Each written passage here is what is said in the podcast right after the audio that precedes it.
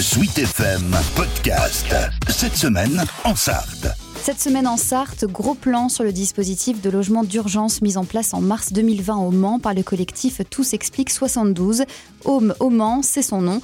Des jeunes âgés de 18 à 25 ans qui ont été victimes d'homophobie, qui sont parfois en conflit avec leur famille, peuvent vivre quelques mois dans l'un des deux appartements, le temps pour eux de reprendre pied.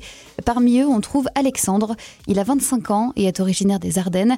Ses parents l'ont rejeté parce qu'il est homosexuel. Depuis ma naissance, euh, c'était très compliqué. Je suis un enfant qui a été placé. Et euh, donc, euh, ils n'ont jamais accepté mon homosexualité euh, directe euh, quand ils l'ont su, que ça soit tous les termes. Hein. Été quand même de la violence, des insultes, des étouffements. Du moins, il y a eu quand même pas mal de choses quand même. J'ai complètement coupé les ponts avec eux, oui. Donc, je suis resté au bout d'un moment beaucoup de fois à chercher des solutions, jusqu'à des tentatives de suicide, tout ça. Jusqu'à, au final, là, c'était soit je recommençais ou soit je partais et j'ai pris la décision de partir. Même en, dans ma vie privée, quand je sortais euh, tout seul dans la rue, c'est vrai que c'était fort compliqué. Au collège et au lycée, hein, ça arrivait énormément de fois. Hein. Ben, c'était euh, des insultes, que ça soit euh, verbalement ou physiquement, du moins c'était euh, tout le temps, hein, jusqu'à ce que les professeurs obligés d'intervenir plusieurs fois. Au bout d'un moment, fortement en dépression, j'étais fortement euh, mis sous cachet pour pouvoir être assez assez euh, à l'aise pour pouvoir euh, faire mes, mes, études euh, comme il le fallait. J'ai encore du mal parce qu'il y a une chose que j'ai énormément subi quand j'étais jeune dans un foyer et euh, j'ai encore du mal aussi à accepter mon corps par rapport à ça.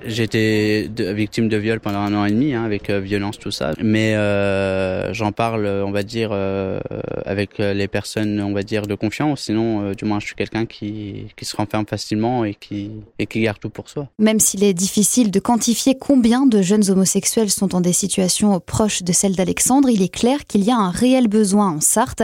Lionel d'Auvergne est l'une des personnes à l'origine de ce projet.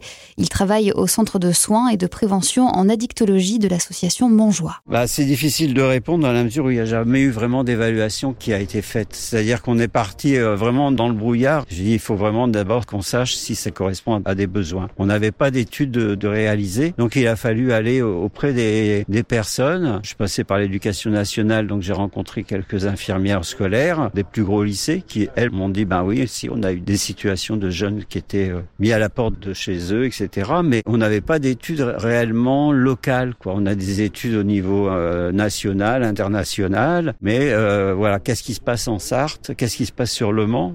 On avait, on, on, avait aucune donnée, donc il a fallu un peu euh, chercher l'info. Vous dire si ça évolue, c'est difficile à dire. Il faudrait vraiment qu'on ait un baromètre qui permette d'évaluer un petit peu la situation. Nous, on sait que pour l'instant, la demande, elle est là. Le dispositif qu'on a mis en place répond euh, aux besoins, pour l'instant, en tout cas. Ça va peut-être créer aussi euh, une demande qu'on n'a peut-être pas soupçonnée. Donc, on verra à ce moment-là ce qu'il y a lieu de faire et, et comment on va pouvoir y répondre. Depuis leur ouverture, ces logements ne sont pas restés longtemps vacants. Florian Poupon, président de l'association Homogène Centre LGBT du Mans. Ces deux logements, qui pour l'instant, depuis leur ouverture, sont pleins, en fait. Hein. Euh, la troisième personne qui se présente, euh, on ne sait pas quoi en faire. C'est quelqu'un qui potentiellement peut être euh, à la rue. Tant qu'on peut essayer d'ouvrir ce genre de logement, ça serait vraiment bénéfique. C'est un tremplin en fait vers un, nouveau parcours, c'est retrouver le chemin d'un logement. Des fois, ça peut être aussi simple que ça, parce que des fois, ils ont, ils ont des diplômes, sont qualifiés, mais euh, se retrouvent par, euh, on va dire que c'est des pas de chance de la vie, euh,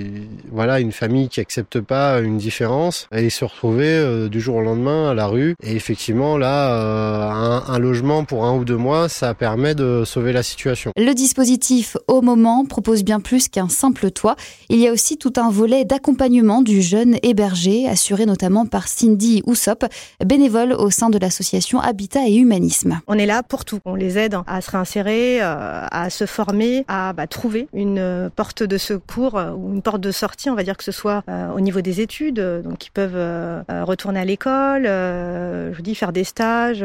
La priorité, c'est pas vraiment tout de suite le travail, c'est de pouvoir les loger. Une fois qu'ils sont logés, c'est d'essayer de les aider à s'intégrer parce qu'ils viennent pas toujours de notre région, donc c'est pas évident de s'installer, euh, de rencontrer euh, des gens, de vouloir s'ouvrir. Donc euh, même au niveau social, on est là pour les accompagner et puis après par la suite bah, de les aider dans le quotidien. Ils sont pas tous prêts à s'insérer, donc des fois il y a des difficultés, ne serait-ce que dans la vie quotidienne. Donc on est là d'abord pour les aider à titre personnel et puis après pour les aider à s'insérer par la suite et donc à libérer entre parenthèses le logement, c'est pas un logement qui est pérenne, et à se réinsérer et à retrouver une vie plus ou moins normale. C'est un combat quoi au quotidien. Quand ils arrivent, ils ont une situation très complexe avec un parcours de vie déjà spécifique, des épreuves à surmonter et puis bah, on se rend compte que bah, au fur et à mesure, bah, on arrive à gagner quelques batailles et puis euh, ils arrivent à se réinsérer, à retrouver euh, un, une vie. Et euh, moi, je suis plutôt fière d'eux dans ce sens-là. Quoi. Le soutien psychologique est aussi un autre volet important. Betty Léger est conseillère à la mission locale du Mans. Il faut prendre en compte aussi la situation dans laquelle dans lequel ils se trouvent. Nous, on a aussi la chance d'avoir dans le dispositif le recours à, à un soutien psychologique. Des psychologues sont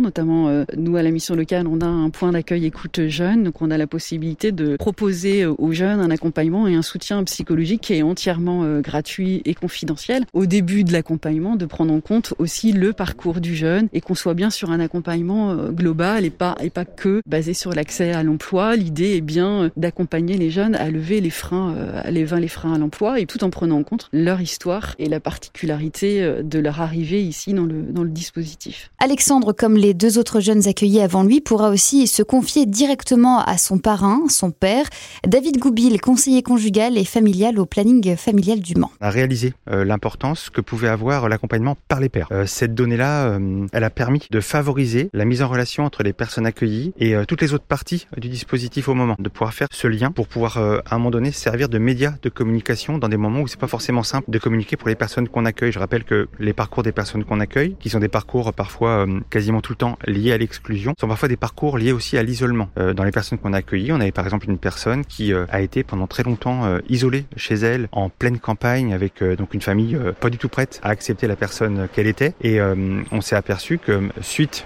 au départ de la personne, bah, la personne qu'on recevait était une personne qui n'était pas du tout habituée à la relation humaine, qui n'était pas du tout à la relation sociale et donc il y avait tout un travail de resociabilisation à mettre en place avant même d'imaginer un retour à l'emploi, un retour à la formation. Donc il s'est avéré que ce travail il a été fait quand même par cette personne de manière assez exemplaire, spectaculaire puisque c'est c'est cette personne qui aujourd'hui a repris un cursus de formation dans une fac dans, la ville de Grenoble. Je peux, en tant que personne LGBTI+, parfois me sentir un peu loin euh, des personnes qui sont dans les structures parce que euh, n'étant pas parfois elles-mêmes LGBTI+, et que cette distance-là peut euh, un petit peu me, paralyser ou, faire que je ne vais pas me sentir à ma place pour pouvoir faire mes demandes. Et les membres du collectif Tous Explique 72 feront le bilan de ce dispositif d'hébergement l'année prochaine et verront à ce moment-là si des logements supplémentaires peuvent être ajoutés.